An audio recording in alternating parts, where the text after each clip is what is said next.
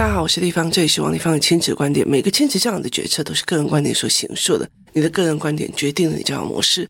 王立芳的亲子观点在许多收听平台都可以听得到。你有任何的疑问想要跟我们联系，可以加入我们的粉丝专业，或加入王立芳的亲子观点 LINE 社群，跟社群里面的父母一起互动，一起聊天。那想要更了解更多的状况，可以到 Antonia 王丹 Net 哦，去看部落格的状况。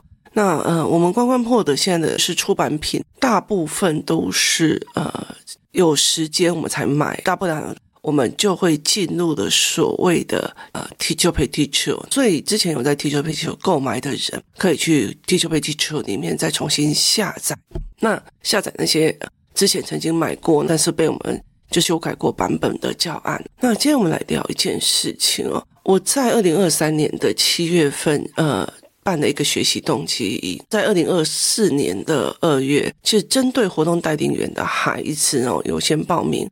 我们那时候的想是，他们优先报名，那如果就是还有名额在开放，可是就就爆了，而且真的是爆的非常的严重哦。所以其实我们还有经过删减一些人这样子。那呃，认知营来的孩子，其实有百分之就是有。将近三分之二是学习营的孩子哦，但有三分之一不是，所以其实大家很熟。然后呃，学习营的时候，其实有时候学习营的有一些孩子，其实他刚来的时候不认识我，就是有点在跟你对峙这样子。那在学习有一个孩子，他遇到一个状况，他大量的发飙发脾气之后。他后面跟我讲了一句话，他就讲了一句话说：“我已经道歉了，就是我已经道歉了，你当老师的为什么不要原谅我？”就他觉得他道歉的就很了不起这样子。那针对这件事情哦，我其实我我我那时候呃，我有写了一个教案，那可是那个教案其实塞不进去学习动机营，然后呃，我后来在认知营的时候去带他们去做这一块。那认知营有一个孩子，呃，他是比较特别，他并不是活动单元的孩子来的。那他其实就呃比较没有办法去了解的，他觉得只要我说对不起的，那大家就应该要原谅我。那这也是我目前为止，我觉得在整个台湾教育里面哦，是让我觉得最危险的一件事情哦。今天早上我在吃早餐的时候，我就乱滑手机啊。那乱滑手机，我就看到一则他所谓的简短的影片，然后聚集了很多网友的呃讨论哦。他们在讨论一件事情哦，就是说小时候遇到的某一些事情，有时候都是阎王爷。就睁一只眼闭一只眼哦，就是阎王爷对出厂设定或新品有一种特殊的呃特殊的让渡哦。例如，它里面举举了一个例子，就是说有一种呃植物，然后它压下去，以前我们会把它拿来当指甲油啊，然后它会紫色的那个汁会出来。他说那个是整株有毒，可是我们却会拿它的颜色来涂口红，假装涂口红干嘛？有的没有哈，所以。呃，其中有个孩子，他就写说，我已经曾经吃过，然后整个人硬掉，就连腿都直掉的那种硬掉。然后后来到最后，他爸爸都还觉得说应该要把他带去买的，可是后来却又活起来这样子哦。那里面有一种，它叫长得很像那种所谓的喇叭花，那种花其实是所谓的曼陀罗，它也是整株有毒的哦。可是很多人就会把它当喇叭花在吸它的汁液。那可是。孩子们的身体很特别，很多人都干过这些蠢事，但是都活下来哦。那我其实我在我小时候也干过一坨拉苦蠢事，现在觉得就觉得自己很敢啊，自己很敢。例如说，呃呃，我跟我弟他们去捡那种什么人家在当鬼妻的那种红包啊，把它拿出去，把那里面的钱拿去买吃的。然后我会爬到屋顶上去睡觉啊，然后我会想要学飞啊，然后就拿着塑胶袋从那种屋顶上这样跳下来。我们家是四合院，就是很多事情你都干过，但是老天爷就不收你，你听我意思吗？那他在这里面有讲过，有一个呃小孩，妈妈认为他小时候最喜欢吃鸡蛋羹，也就是所谓的蒸蛋。他妈妈觉得他这个小孩最喜欢吃那个，因为一吃了以后，他就会好好的睡觉，然后很安稳的睡觉。就有一天他长大以后啊，吃了以后他就整个晕厥，就是晕厥，当场在学校晕厥，然后他才发现他是鸡蛋过敏，所以等于是小时候他并不是去睡觉。而是晕倒。所以等于是他们就在讲说，老天爷对所谓的人类的孩子，他其实有一种通融的。那整个在教养里面，其实他也是一模一样的。他对小孩是有教养的通融的，只是小孩不知道这件事情。小孩根本不知道这些，甚至他知道了以后，觉得这个就是应该的。他觉得他应该的，他是特别的。这个就是一个社会运作的逻辑。所以，其实很多的孩子，或者是很多的青少年，他犯的罪，他搞了中二，他在干嘛的时候，甚至他撞死的人，他会讲了一句：“我都已经道歉了，你还要怎样？”就他把那就对不起放得非常非常非常的大。所以后来，其实我在这次的认知里就开始去，呃，我记得我一刚开始的时候哦，我就很表明的跟他们讲，因为里面有很多人会听我的 podcast，然后呢，呃，我会跟他们讲说，我会在讲我 podcast 里面不能讲的事情，我会让他们知道为什么。学校的认知标准跟外面的认知标准是不相同的。以以零到二十二岁来讲哦，那所谓的认知标准是成绩，在学校里面所有的东西考察的标准都在成绩，成绩是一个致死的哦。那很多的师范学院或者是老师，他们是一路成绩好上去，考上了老师，然后进去了学校系统，所以其实他一路上的认知都是成绩好。可是对我们来讲，对真实在呃产业界的人来讲，很多的时候并不是由成绩来决定很多事情的，它其实就是学校以外要教的事情非常的多。我那天看到一个呃中国的教育专家在讲一件事情，他说学校的事情是父母不应该去管的，那呃尤其是功课这一个部分，那因为有很多的事情，社会上的事情、认知上的事情，包括思维上的事情是没有人教的，所以你必须要在提，就是妈妈要赶快教或干嘛干嘛。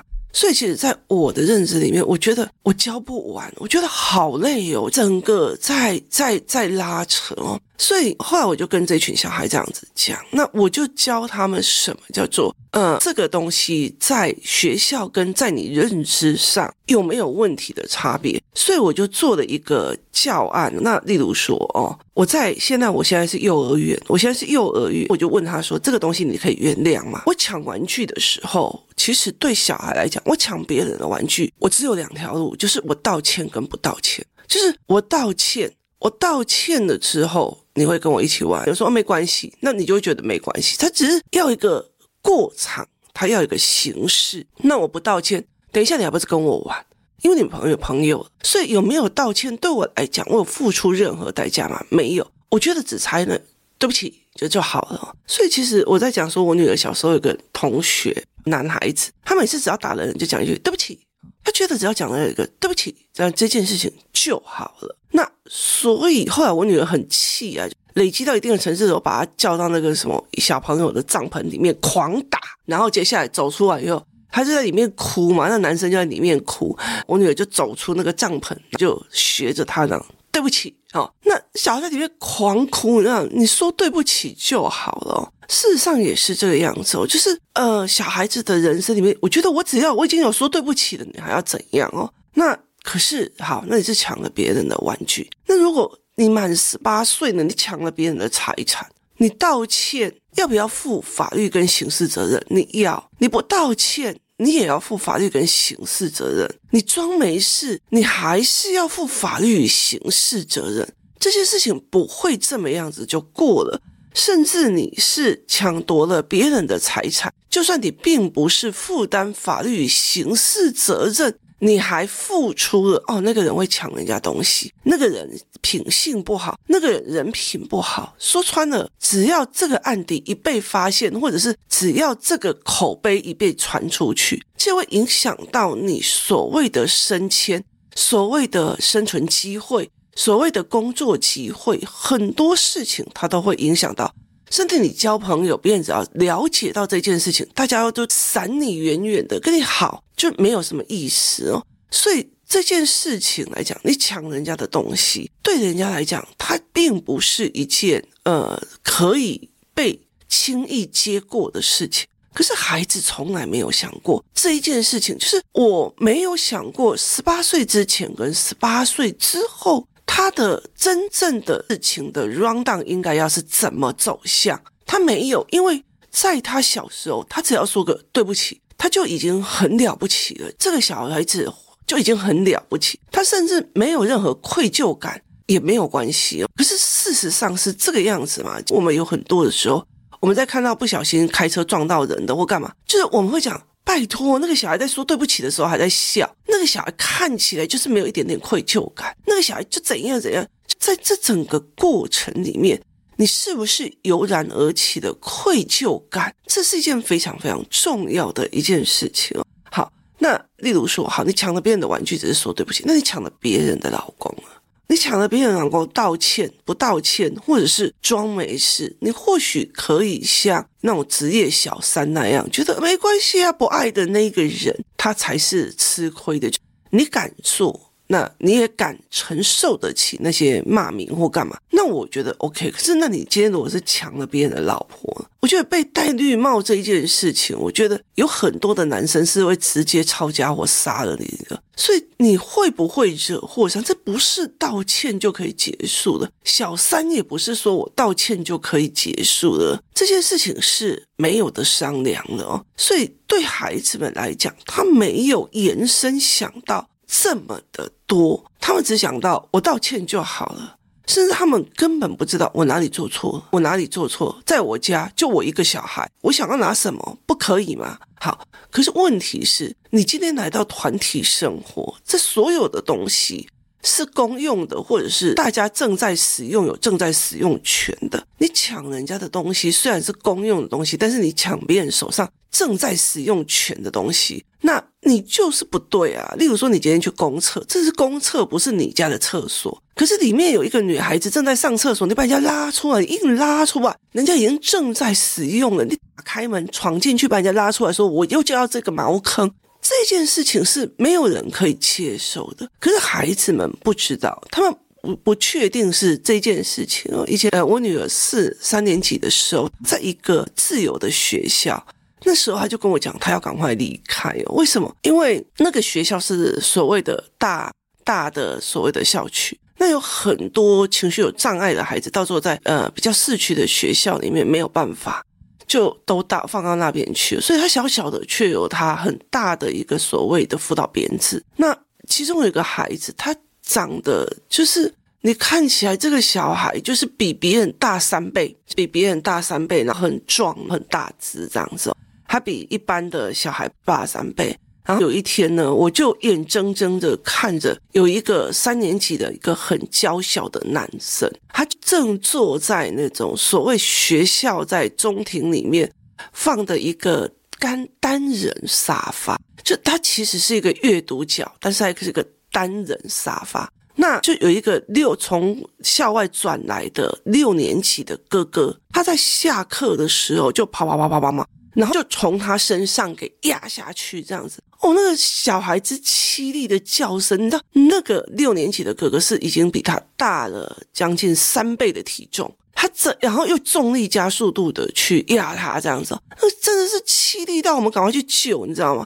可那个男生一副就是这学校的位置，我想要坐我就要坐，就他的理解是这是学校的位置。是学校的沙发，我想要坐我就要坐，他并不会去考虑那边有一个正在使用的使用权。好，既然我今天说一句比较直的，你今天在，你今天在，例如说台中或者是在任何一个地方，在真实的社会里面，你敢这样做吗？你真的都不知道你后面的惹到的是什么样的人哦。所以，是，在那，但是谁给他这个认知？这甚至这个小孩子哀嚎到哭到一个不行啊！对不起，这他就是一个对不起哦。那个时候，我都觉得说，到底是谁给他这个认知？觉得他还讲的有道理哦。他妈妈觉得他讲的有道理啊，是学校的东西啊。为什么我儿子不能做？时候你就会觉得没有必要跟这种人聊，你没有跟必要这种人聊，你也不需要去跟他讲，你终究要让他去面对他自己的命运呢。认知之下的命运。所以后来其实，其实后来我就带着我的女儿转学了，因为我觉得在那个环境里面，她自由到就是所有的东西，只要你认为你有理，他都被允许的。可是这个有理并不是一个呃，是一个事实，它也并不是一个。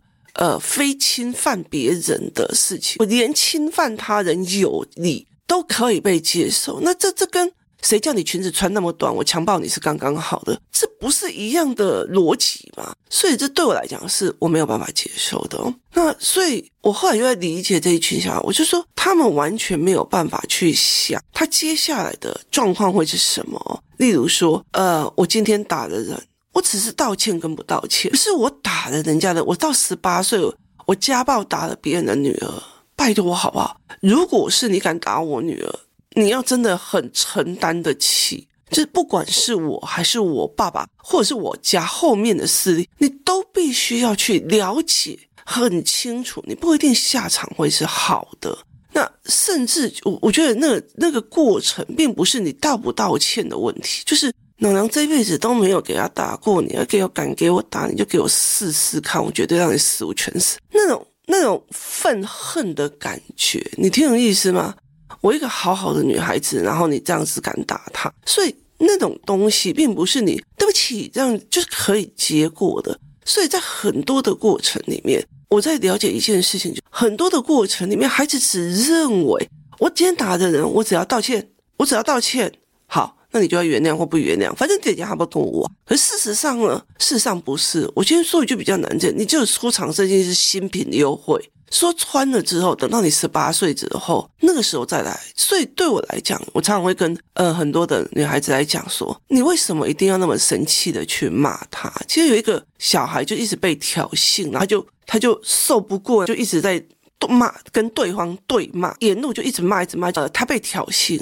有一个小孩很喜欢挑衅人，我说你为什么要生气去骂他？你不要骂他，你就让他这种到处挑衅的行为留着。他以后十六岁，他去挑衅人的时候，他会被被那种所谓的中二生啊、呃犯罪集团给打死的行为，会给他该有的命运。那你为什么要去告诉他这个行为是让你不舒服哦？干嘛的？所以我后来就跟这个女孩子讲说，你一直在教他，到最后你的后果会是真的好的吗？人家不会感谢你的哦。所以其实他有他自己的逻辑跟命运。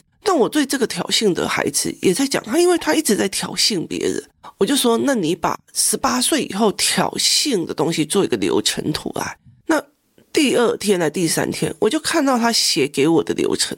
我那时候很笃定的一件事情，他什么都懂，就是想利用所谓的我现在是小孩的这种优势去玩别人。那包括说，哎，我很厉害，我已经把呃老师在上课，我已经就讲了，课程也讲了，所以在讨论课的时候，他讲完他的，做完他的之后呢，接下来就去干扰别人讨论，干扰别人这样子。那他就会有这样子想要呃设局给人的样貌，可是很多的孩子不确定、不认为、觉得他没有办法去发现这中间的美感，所以在这整个过程里面，你就会觉得，哎，这个人怎么怎么心这么样子的狡猾这样子哦？那你就会开始在想，这到底是为什么的原因？背后的原因到底是从哪里导致而来的？在整个过程里面，所以很多的时候我们在看这整个。概念的时候，就在想，那这个孩子到底懂不懂？例如说，上次学习那个，他就觉得我道歉了，你就应该要原谅。那我就会很清楚的知道，他根本不知道十八岁以后他会遇到什么样的状况。他甚至不知道，我现在的原谅对你来讲都是害你的，就是我现在的原谅对你来讲全都是害你的。我让你误以为你打了人，你发了飙。你侵弄坏了别人的财产，你伤到别人这一件事情，你这一件事情就等同于等同于可以被原谅。当你这样子的时候，你就不觉得你十八岁以后或二十岁以后，你还有刑法或者其他的法律的规章，你必须要去遵守，因为你就会觉得你就应该原谅我啊！我小时候从以前到现在都是这样。你想想看哦，在台湾哦，在台湾，他国小、国中、高中，甚至到高中的时候，是不是有办法去分辨民刑法案的概念？昨天佳佳在给我一个国外中中泰诶英泰文的合约的时候，那呃，他叫我帮他看那个合约的内容。我去帮他看那个合约的内容的时候，那我就我觉得现在 ChatGPT 很厉害，我就帮他看这样子。那在看的过程，我一直在跟就是请 AI 回答问题或干嘛的时候，那我清楚的去了解了一件事情：当你没有一点点所谓的。法律条文的语言，那你得到的东西也不会是一个精专的，甚至他告诉你哪里有问题，你要去发现他语中的隐晦。所以后来我就在跟他聊这件事情，我说 AI 很恐怖，它可以给你分析，它可以帮你整篇翻译呃合约的内容，可是你看得懂看不懂，甚至你看得懂他的分析还是看不懂，又是一个非常专精的一个概念哦。那你必须要怎么去看这件事情是很重要。那其中有一件事情，我就在问他讲说，如果这个合约就是是依照什么法律，租赁法来讲，以租赁法来说的话，他有没有办法，有没有可能触犯刑事责任？也意思就是说，你去，你今天去异国跟人家签了一个约，那这一个国家的。监狱制度是让你觉得很恐怖的，所以你必须要去了解一件，你签的任何一条约里面有没有犯刑事责任的可能性哦？那他就他就会写出来给我看这样子哦。可是你要了解一件事情，在台湾这些所谓的刑法、民法、行政法规，到底是哪个时候教给孩子？他甚至是没有的，他根本有时候有些小孩民法跟刑法分不清楚。所以他根本就不知道这个东西是要负责任的。例如说，例如说我今天做了一个合约的签订，例如以保险来讲，我必须要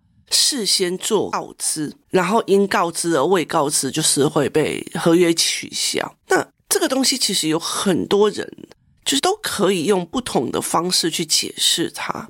但孩子不知道，他会觉得，哎，我不讲就好了啊，别人搞不好就说你诈欺，那诈欺就属于刑事了。他其实跟民事，你签的是和和民事法，但是他如果用诈欺来告你的话，就糟糕。所以这这是完全不一样的东西哦。但是小孩除了他并不知道，我道歉之后，我十八岁之后那些所有的东西是什么样，他不知道。那这个妈妈就跟我讲一句话说，我跟他讲说会被关啊，那他觉得没关系。我说对，他觉得没关系，是因为他以为去关了，他嘴巴会很强硬的说那没关系。可是我就问他说，被关是什么意思？被关是什么意思？那我儿子十一岁，他明年就十二岁，我就跟他讲说，你知道吗？十二岁就可以单独在家，单独在家。那我就说，其实被关就是这个样子，一个厕所里面放一个床。然后你要在在这几个月里面都不可以离开那方圆几百公尺。你上厕所要在那里，睡觉也要在那里，洗厕也要在那里。每天我要问你还活着吗？然后呃聊聊天这样子，那不一定会把你放出来。我说被关就是这个样子哦。那你要不要成熟看看？其实我觉得小孩子关关到厕所一天，他自己就受不了了。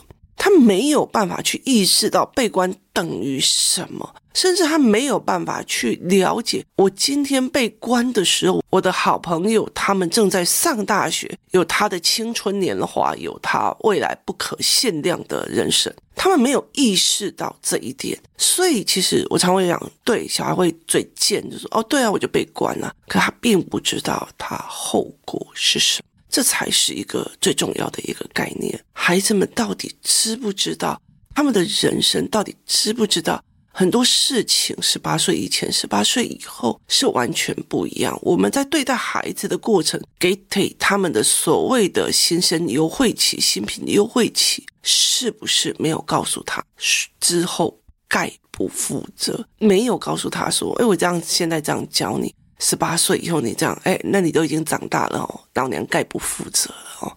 孩子不会有这样子的概念，他会把恨用在你身上，觉得你怎么没有跟我说？今天谢谢大家收听，我们明天见。